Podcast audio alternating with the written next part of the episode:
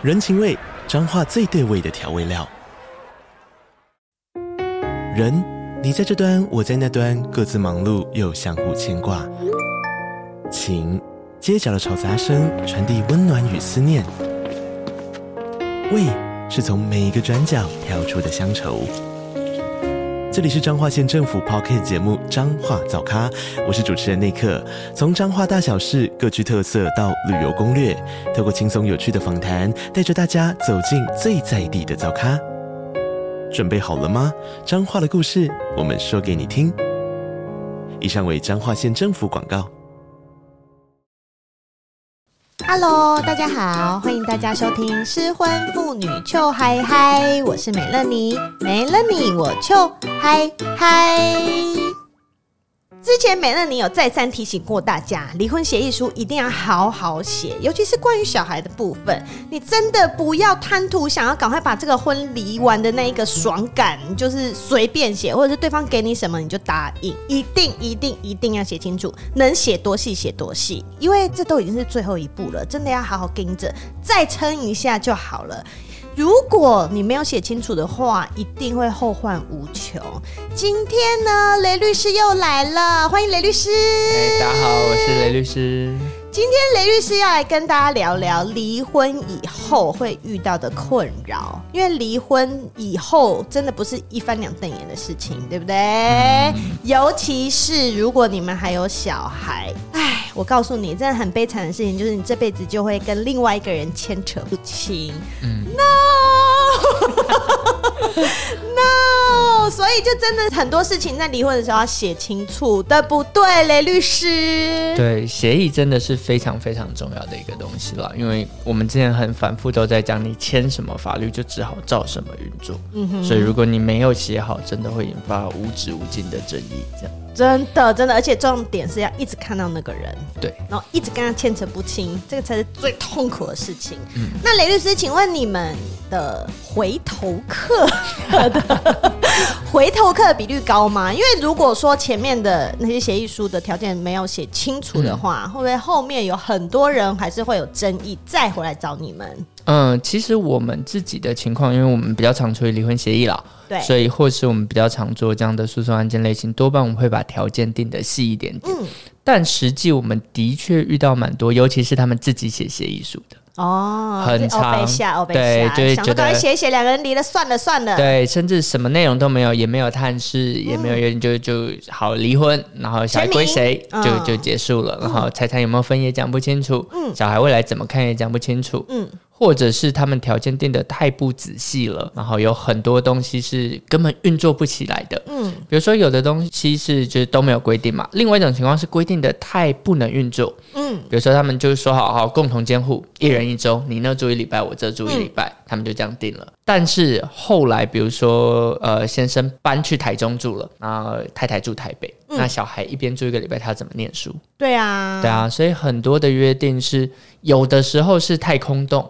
有的时候是太仔细，但没有思考到现实的情况。嗯哼，如果这种不好的约定存在协议书里，你们就注定还要找一次律师。OK，对，所以既然天注定还要再来弄一次，嗯，不如我们一开始就要弄好好，对，对不对？那雷律师，你们最常遇到要再来重新做调整，刚讲除了小孩，可能就是还有钱吧，对，对不对？对，嗯哼，钱有两种情况，嗯，一个是就是没有定金额。没有定金额，多半要来找我们谈。这么酷，没有定金额就离了。很多很多 太太那时候就就想要赶快离，哦，然后离就是小孩跟我就好了，其他都不用管。嗯，但是真的很呃顺利啊，现在就不用付钱就离掉最好嘛，就离掉。但是生活困苦之后就发现 没有钱我们不能这样。对，就会发现这个问题，嗯，或者是很多先生就说不要写下来，我就是会给。啊，然后太太说啊，那我现在就要赶快离嘛，我就离掉了，嗯。然后先生不给了，你又没有写。就会很难运作，嗯哼，所以钱的确是一个比较大的问题。嗯，那钱这件事应该有两个阶段可以讨论。嗯。第一个阶段是你们到底有没有约定一个合理的金额？OK，比如说你约定说先生一个月付五块，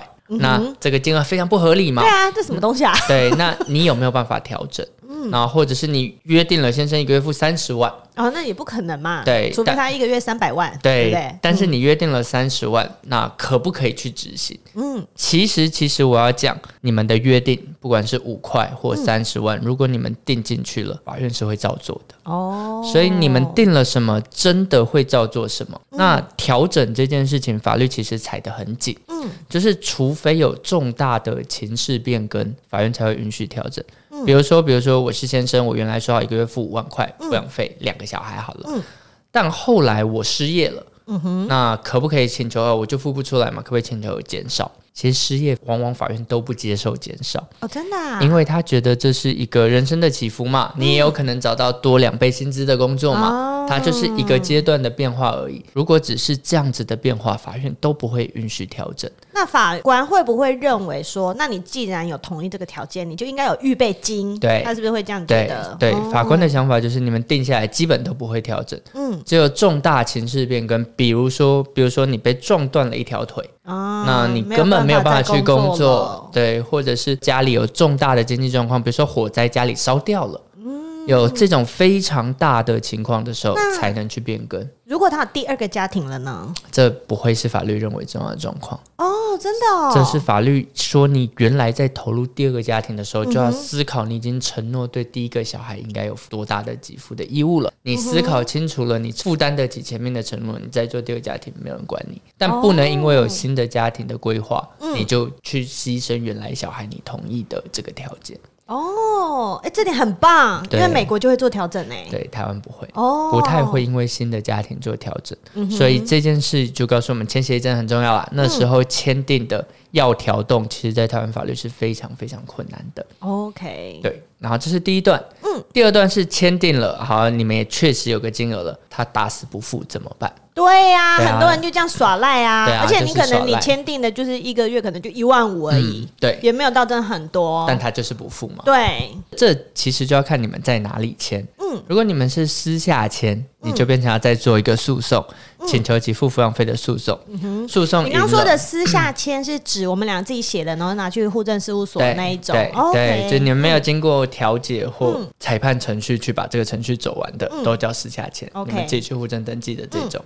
这样子的情况，你到时候就得做一个给付抚养费的诉讼了。嗯，然后诉讼赢了，才能做强制执行的手段。嗯哼。但如果你一开始的协议就是在法院调解成立的，嗯，或者是甚至你们不是协议是法院判的，嗯，就可以直接做强制执行，因为它就是一个法院命令了。嗯，它就是一个法院认定它就是应该给你这笔钱的记录了。OK，对，所以它就可以直接去做执行。那执行的手段就很多了，你可以去查他的财产清单的清单，比如说他名下有房子吧，你已经有确定他要给付了嘛？你就可以直接把房房子扣起来，查封、拍卖。然后直接把钱拿到手上。欸、那他名下有车子，一样可以把他车子找到，然后扣起来卖掉，钱给你。OK。那如果都没有房子，都没有车子，你甚至还可以去查他的工作。嗯。假设比如说他在 A 公司工作吧，嗯、那一个月有五万块薪水，然后直接汇入户头的。对，直接汇到他户头的，嗯，法院就会发函给 A 公司说：“哎、欸，他欠钱。”哦。他的薪水不应该直接汇到他户头了，应该一部分拿去还债，剩下的才会户头。那这个还债会怎么执行呢？嗯？就是变成法院拿一部分走吗？不是，是法院会直接发函给 O A 公司说，他的薪水就拆成两段，一部分给他生活，哦，一部分直接汇到债权人的户头。哦，所以钱不会进他户头再到你这，是公司就直接付给你了。嗯哼，嗯哼，对，这是对薪资的执行。那比如说，如果查到他有银行账户，更简单，嗯，就把那个户头动起来，里面钱转给你。帅耶！对，那。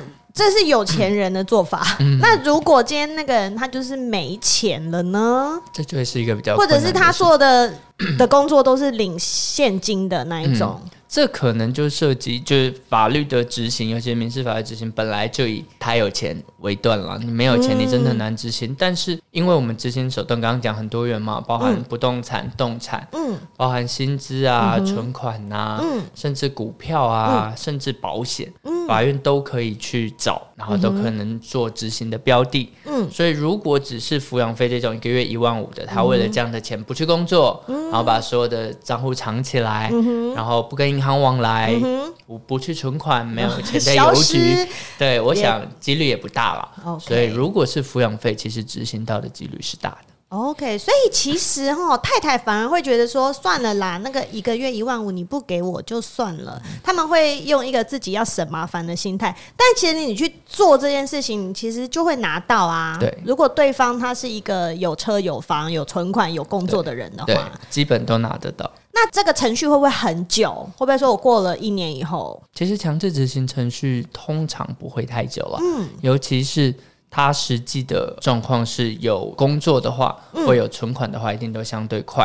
嗯、但如果是不动产，可能就要久一点，嗯、因为他要查封嘛，哦、要建价嘛，要拍卖嘛，那个就会很久，他就会比较久。但如果是其他的财产，就是存款啊这种，一定都很快。OK，了解。那我刚刚突然想到一个，就是虽然台湾没有说要给赡养费这件事情，但是应该还是有一些有钱人他们会约定赡养费，对，有赡养费嘛？嗯、对啊，像之前那个我们的美凤姐姐就很可怜，要给她前夫 赡养费嘛。那如果像这种富太太们，如果是有签赡养费的，嗯，那老公付一付不付了，我一样吗？我一样可以去。一样一样，但是一样，因为他不是在法院签的嘛，嗯。哼，那你们私下签的嘛，就还是要去一个请求的程序，等法院判决下来以后，一样有强制执行程序可以走。然后，所以钱的这个部分，它其实都是一样的。你要去再讨回来，都是做一样的程序，都是一样的程序。OK，OK。那我现在有想到另外一种状况是，因为我好像有看过有一个例子是，嗯，妈妈她就是出生活费，嗯，那爸爸他就是负责学费，嗯，所以他会让爸爸自己去付钱给学校，对，但是他却收到学校的通知说，爸爸已经两个月都没有付钱了哟，嗯，那所以我要来跟妈妈要这个钱喽，嗯。那这个状况我该怎么办？其实跟其他的钱的状况是一样的，嗯、你就要去请求爸爸给付这个费用。嗯，不给付就要走强制执行的程序，去扣他的薪水来缴。那一样，我就是要先垫呐、啊，对不 对？我就是要先吐出来。而且这个东西会比较麻烦，嗯、是呃，如果还是约定学费或其他特定费用的话，嗯、那到时候哪里就学，肯定大家吵不清嘛。对呀、啊。比如说，我就想让小孩子读私立，爸爸就说我付钱的，我只想让他读便宜的学校。OK，就会有很多争执，然后到底。哪些算，哪些不算？你说学费吧，那补习费算学费还不算学费？对呀、啊。所以多半现在比较合理的约定都是一个定额啦，嗯、我们就不要讲那么多，而且不要拆，对，对不对？就直接说你就给我钱，对，然后其他我来处理就好了。对，对，这样会是比较好或比较可以运作的财产的方式。OK。然后另外在协议里，另外一个做法就是多半对方不付钱，比如说他不付一个月，嗯、你就要去请一个月，很麻烦嘛。对啊。所以协议里多半比较有经验的法官或律师。会要求加一个条款，是一期未付视为接下来十二期全部到期，意思就是他这个对。对，意思就是这个月五万块没付，你可以一次跟他要接下来十二个月的五万块，六十万，你就一次就要满比较大的金额，算很好嘞，真的 算钱都蛮厉害的，对对对对对，妈妈一定要这样，我们是主妇哎，真的 要很会精打细算这种东西，这样他就比较有压力，就比较可能会就是照。这个期程去付款。好，那我还想到有另外一个更惨的状态是，嗯、如果这爸爸不付钱就算了，嗯，他还跑去赌博，欠了一大屁股债，嗯，那这种时候我跟他既然已经是离婚关系，嗯，所以理应债跟我没有关系嘛，是，那小孩呢？也不会有关系，也不会有关系。对，现在法律个人的债务没有什么负债子偿的这个概念，嗯、基本都不会留到下一代了，嗯，只是在爸爸过世的时候，嗯，你可能要好好的去办那个。继承的程序，呃，抛弃继承，对，或者是现在是概括限定继承，就你只要跑完这个程序，基本债都不会留到你身上。OK，OK，好好好，想说没不付就算了，我还要帮他背债，也太衰小了吧？对，那还有另外一个情况是我们很常见的是，好，这个不但离婚了，离婚以后爸爸根本消失了，嗯，就人间失踪，这样。其实是好事，其实是好事。很多人想不开，你知道吗？但你知道另外一半消失是一件多棒的事吗？你不用再跟他纠缠了。好，我们讲回来。对，但是这件事会有另外一个困扰。他失踪了一阵子以后，小孩大了，嗯、小孩子三五十岁，开始工作养家了。嗯，他出现了。啊，他出现的状况就是哦，他一生病，然后没有其他的人照顾，然后在社福机关或医院里照顾他。嗯，他就产生了大量的医疗费用。嗯，这时候怎么办？医疗机关或国家就来跟你要。跟小孩子要，嗯，那小孩子就说：“哇，干，我这辈子没看过他哎、欸。对我，他从来没有付过抚养费，嗯、为什么我还要付他的抚养费？嗯，不公平啊。对，但是法律的处理是这样，嗯，一码归一码，他没付你的，不代表你直接可以不付他的，只有你做了一个诉讼，叫免除抚养义务诉讼，确定了以后。嗯，才可以开始不付。比如说，所以他比如说他欠了那些单位两百万，我就要先付完这两百万，而且再去做，对你才做诉讼，然后诉讼后的才不用付，前面才要不回来，嗯、所以你前面就会付了很大一笔。那解法是什么？解法就是，如果爸爸真的消失了，嗯、就是不付抚养费就失踪了，嗯，那你可能就要自己主动去提一个免除抚养义务诉讼。所以满十八岁就可以做这件事了，对，你就要去提这个，呃，二十岁现在。成年哦，现在二十岁了，对，你就要去提免除抚养义务诉讼，以免有一天爸爸忽然都没有养过你的爸爸忽然回来，然后忽然产生了一大堆费用，才找你要的时候，现在没有别的解法，你就得付哦，就会比较尴尬。很衰小哎，所以这也是一个 paper 那。嗯啊，这些单位他只会跟满二十岁的小孩要钱嘛，嗯嗯、对不对？嗯、所以你要去做这个动作，一定要在二十岁的时候。基本成年以后抚养义务比较会被请求了。OK OK，现在有一些嗯已经离婚，然后前夫消失，小孩即将满二十岁的太太们，就一定要注意这一点。嗯、OK，该办的东西我们一定要注意，要先把它办好。嗯，好，那既然都已经提到小孩了，协议书上面写小孩的状况，真的是很令人头很大、伤脑筋，嗯、对不对，雷律师？因为像美乐你本人的那个条件也是写非常、非常、非常的细，嗯，但是我自己都觉得执行上面还是一定会有困难点，难除非说你们现在关系还算 OK，那就是啊互相一下也就算了。嗯、那如果你们两个人本来就已经是在撕破脸的状态之下，然后又要共同抚养这个小孩，嗯、那真的会产生很多问题。嗯、比如说，你跟前夫互看不爽，嗯，那前夫他可能要来探视的时候，一次来一次不来，嗯，或者是说小孩在前夫那里你要去看，他不让你看，嗯。那这种状况一定也很多啊。对，遇到这种状况，我们该怎么办？其实，呃，重点真的是协议了，嗯，就是你们把它定的好，嗯、那状况就可以少一点。对，把它定的越不好，模糊，对，嗯、它的问题就越多。其实我们遇到主要两个状况，嗯，自己定有可能是定的太模糊、太空洞。嗯根本都没规定，或者说他要来就随时来，很多人很爱定这样的规定嘛。嗯，你要来就来呀，随便啊，赶快签，赶快签。对对，但反正这种事情到最后出问题的几率基本是百分之百了。如果他现在随时看没有问题，但他如果比如说他有另一半了。或你有另一半了，嗯、另外一半不想他这么常来看呢？嗯、或者是你，比如说现在你给他看都好，然后、嗯、但他后来交了一个新的女朋友，嗯、那小朋友接过去，他就一直要小朋友叫那个新的女朋友妈妈，嗯，那你就很不舒服嘛，嗯、不想给看了，嗯、那还是得给看吗？还是还是要让他随时来带？嗯、那重要的节日他随时来带了，比如说小孩生日，嗯，到底跟他跟你，嗯、就永远都会出现争议，所以我们绝对建议不要。不定好明确的探视方案了，OK。但另外一种状况就是定得太细了，嗯，细到没有办法执行。嗯，就是比如说，就说好共同探视一人一周，嗯，那一人一周最大的问题就是你们不一定会住在同一个城市嘛。对呀，对啊，你住台北，他住台中，那一人一周小孩根本没办法上学嘛。对啊，所以这个探视的规定其实是很重要，它有很多的细节要想，就是怎么样避免争议，嗯，还要想。除了避免争议外，它要实际上运作的可能性，嗯，就到底有没有办法执行？嗯嗯。嗯，所以这样很多人他在签下去的时候，嗯、那东西是不能执行的。对。然后之后发现根本就没办法，然后两个人还是吵翻天。对。對，那这种状态之下，如果两个人都觉得应该要重新拟这个协定的话，嗯、要怎么做？其实如果两个人都同意重新拟协定，嗯、那就很单纯，就直接两个人谈好重新拟就好了。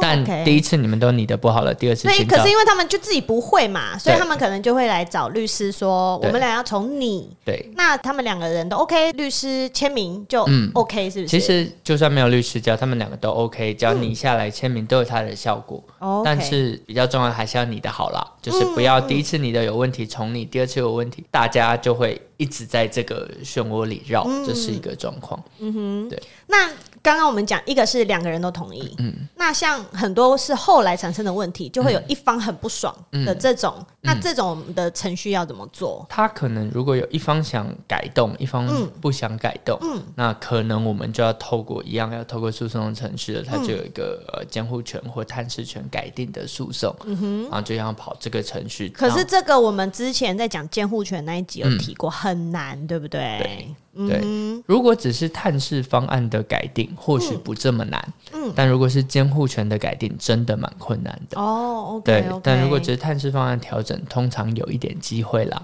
尤其是既有的方案根本不能运作的时候，要去做调整，法院是愿意的。哦，对。所以这边我们要切开监护权的部分跟探视条件这样子。OK，所以探视条件有问题的话，其实还是可以去做更动的。对。那如果今天是这个妈妈她单方面想要调整之前很不 work 的这些条件，那她去了以后，她可以单方面的你给法官看吗？可以啊，他可以拟，但是法官就跟其他条件一样嘛，你拟了要让法官觉得合理，法官会下最后的判断呐。所以其实不需要另外一个人。呃，他拟了，法官就他要告对方嘛，对方就一样，他是原告，对方是被告嘛，嗯嗯、法院也会把你们找来，然后看双方攻防的结果。你说不合理，他觉得也不合理吗？或他觉得你的才不合理？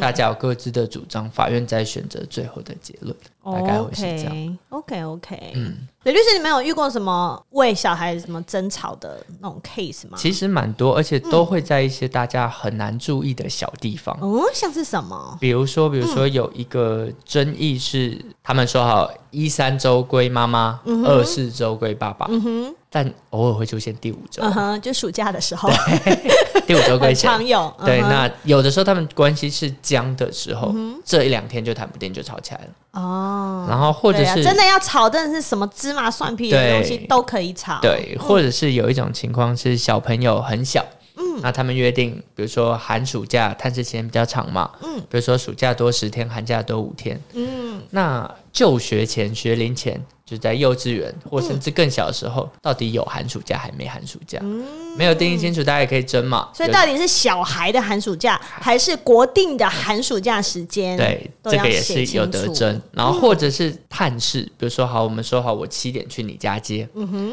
我七点五分到，嗯。看不到人，你说七点过了，你不给接了哦，这样争议也很常出现。哇哦，那这怎么写啊？不准迟到就要加在上面，直接写吗？迟到就不给看。通常我们真心会写，就是他们状况如果是很剑拔弩张的，我们就会只会写啊，那探视时间是七点，到七点十五，如果比如说探视方还没有到，那就放弃这一次探视的权利。这真的是细到靠背耶，真的是非常非常细耶。OK，好，那我们刚刚谈的是没有写好，嗯，然后无法执行，所以我们要重新再来写一次。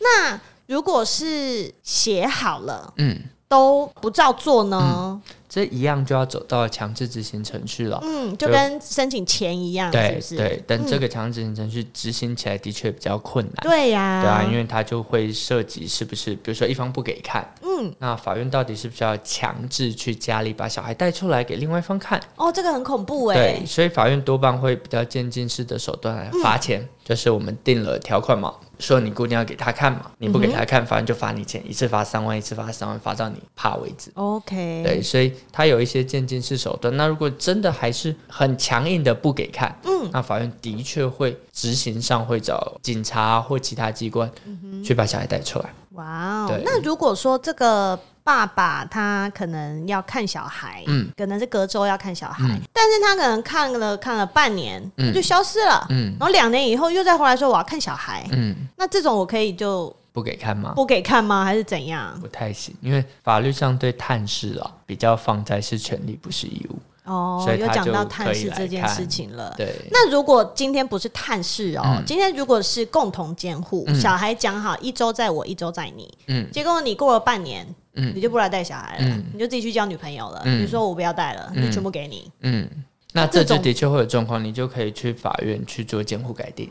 嗯，就变成不要再共同监护了，反正他也没有照顾的那个、啊，那就都给我吧，就都给我，那他该付的钱照付。OK，所以都还是有解法的。嗯嗯、那申请这些程序会不会很麻烦？因为你知道离完婚以后，很多人真的就是觉得，哎呦，算了算了算了算了算了，那很麻烦很麻烦。嗯、所以这会是一个很麻烦的程序吗？如果是呃，其实到法院都没有不麻烦的啦，到法院都还是要。所以就看那个不爽有没有盖过那个麻烦，麻烦的程度。对，有些人就是。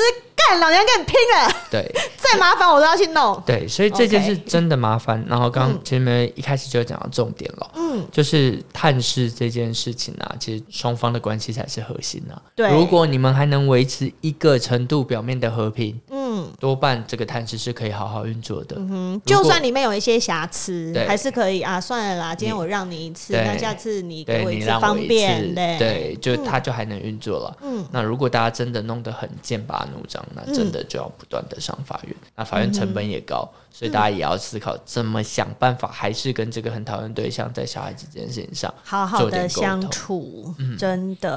哦，而且我还要提醒大家一点哦，在离婚的那个当下，吼，对方可能会跟你说啊，没关系啦，我们就先这样子，反正我们都在一起那么久了，你也知道我的为人，你知道。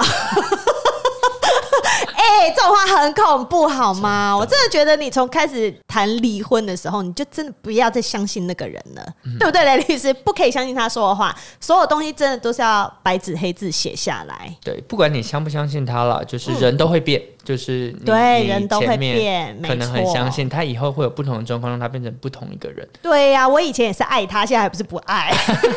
啊，不是赶快！对，所以最好还是有个最基本的规定。然后你们如果还能很能沟通啊，去调整都没有问题。嗯、但当真的不能沟通的时候，至少还有一个可以运作的方案来保证这件事情可以顺利的运作下去。OK OK，好，结婚的时候啊，只需要一张纸；离婚的时候需要一叠纸。有的时候这一叠没有写清楚，后面还会有好多好多叠，叠叠相连到天边。所以各位太太先生们要写清楚。总比没写清楚好，双方都可以有个依据，减少你们再沟通的机会。因为你知道，整个婚姻都已经不能沟通了，你离婚凭什么还要再沟通？Right？好，所以我们总归来说呢，就是要让大家避免让你们的离婚协议书变成一叠废纸，对不对？对。雷律师，我们真的是所有东西都要好好写才行。那如果有写一些协议书上面的问题，你一定要找专业的律师哦，律师。一定可以帮到你的忙的。的，今天我们节目就到这边了，谢谢雷律师，谢谢梅乐妮。好，那如果你喜欢的话，就帮我分享给你觉得需要的朋友。那如果你是用 Apple Podcast 在听，也欢迎给我五颗星星，然后追踪失婚妇女邱海海的 IG，然后可以来跟我聊天，也可以跟我一起玩我的限动。那如果最后你有听我的节目笑出来，又有闲钱的话，就欢迎抖内喽。雷律师干嘛？每次我讲抖内要笑那么开心，开心，真的真的有太太抖内，谢谢大家哈。好，那我们今天节目就到这里。大家下次见，拜拜，拜拜。